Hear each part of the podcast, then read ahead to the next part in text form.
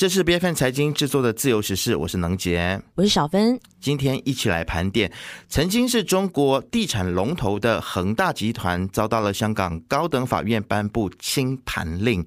这件事情其实大家的看法又是如何？它又会衍生怎么样的股牌效应呢？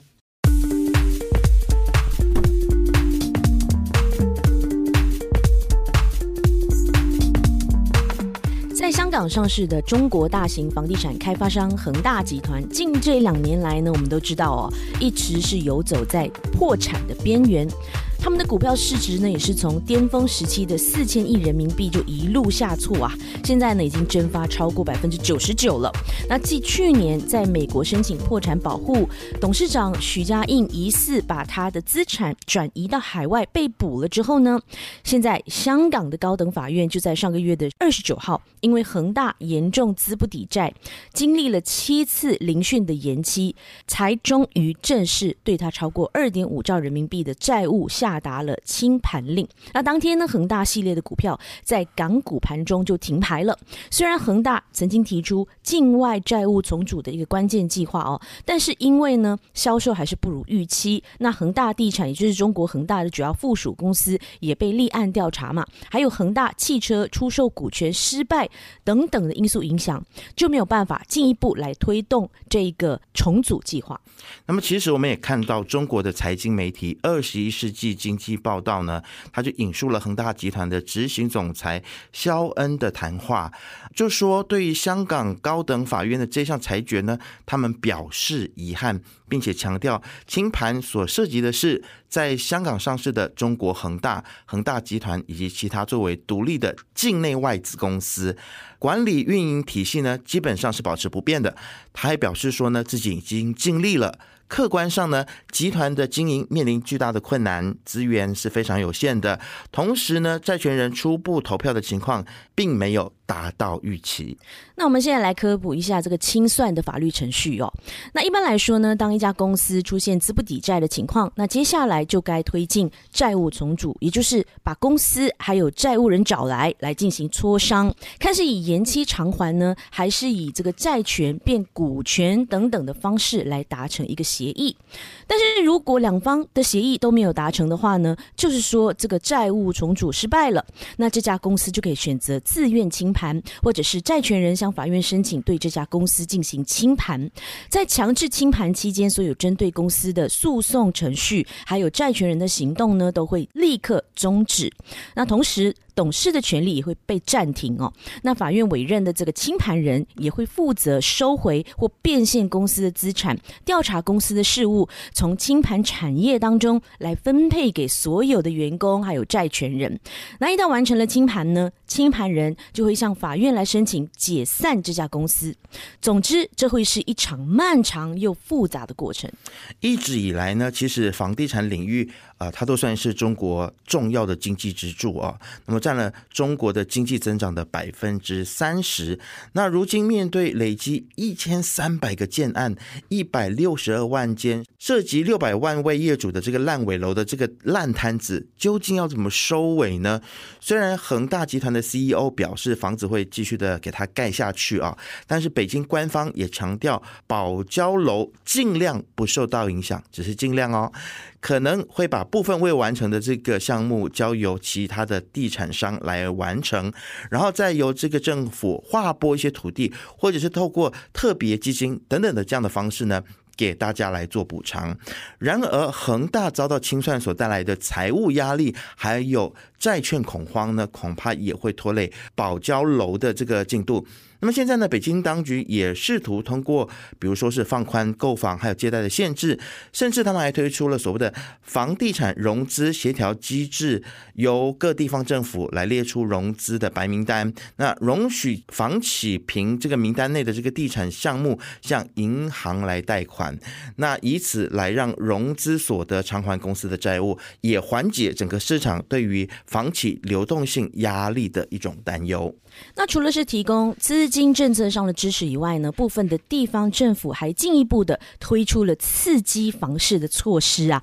比方说，广州市就在上个月的二十六号，第一个城市来宣布全面松绑房地产的限购，试图要释放多一点的市场购买力哦。那同时呢，北京当局还对股市来寄出新的措施，也就是从二十九号开始全面暂停限售股的出借。那根据上海财经大学滴水湖高级金融学院的院长陈选娟，他就表示说，限售股它一般呢是指这个机构的持有者或者是大股东持有这些股票。那过去。不少大企业的这些大股东们都会以融券出借的方式绕过限售股的限制，来达到减持或者是出脱股票的目的。那北京当局这次就以这个新规定来全力管制这个卖压，试图维持他们的 A 股的稳定，避免暴跌。这也是北京当局在三个月之内呢第二次收紧融券业务啊。那么，然而，当局加强资本市场的管制呢，究竟是会让市场稳定呢，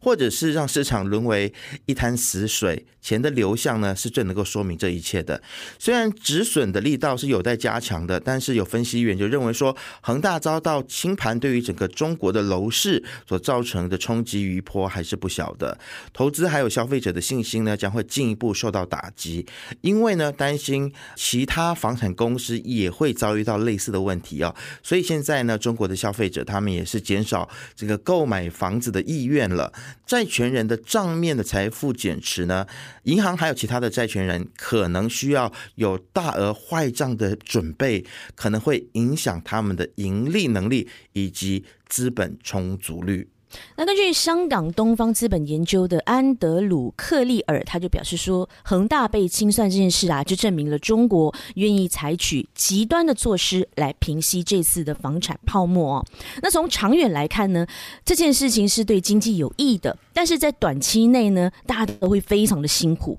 那香港的盛宝市场的首席中国策略师黄永辉，他也表示说，对于香港恒大的股东来说，在清盘的过程当中，能够获得任和利益的可能性是非常低的，但实际上呢，大家也早就预料到恒大香港上市实体被清盘的这个结果，所以呢，这次的清盘也不会对整体的市场产生太大的一个影响哦。更何况，对于清理中国房地产行业的一个过度的行为，还有开发商的重组和清盘是必要的。那么，中国的光大证券呢，一位驻香港的。策略师啊，他的名字叫做吴礼贤，他就表示说呢，恒大被清算可能是会进一步的去撼动中国债权人的信心啊。其实现在呢，中国的经济的问题就是信心问题，而且呃这样子的状况呢，会加大恒大在中国的重组的一个难度。而境外债权人是否可以申请出售恒大在中国的资产呢，将取决于中国法院会不会承认或者是执行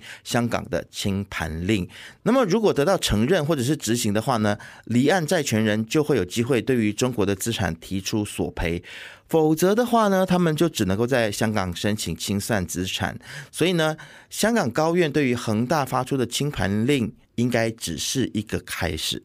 焦点周刊发表客座就评论说，习近平原本以为说彻底镇压了香港的民主运动之后呢，哎，这一次呢就会平平安安哦，不会再传来任何的坏消息了。然而这次香港法庭竟然对恒大集团发出这个清算令，就让这个习近平陷入了两难呐。因为你要知道，尽管香港是中华人民共和国的一部分，但香港的法治体系还是源自于英国统治时期。那因此呢，香港的法庭还是拥有一定程度的独立地位的，就是要保障曾经处于半自治状态的香港免受于北京独裁政权的一个管控哦。但对独裁者来说呢，诶，法律就必须要服从党的意志啊，而不该让党去服从法律的意志。就像人民共和国的法庭一样，它也是根据政治的需要，而不是依据法律来做出裁决的。那么另外呢，还有一位专家哦，就是野豚证券的这个首席经济学家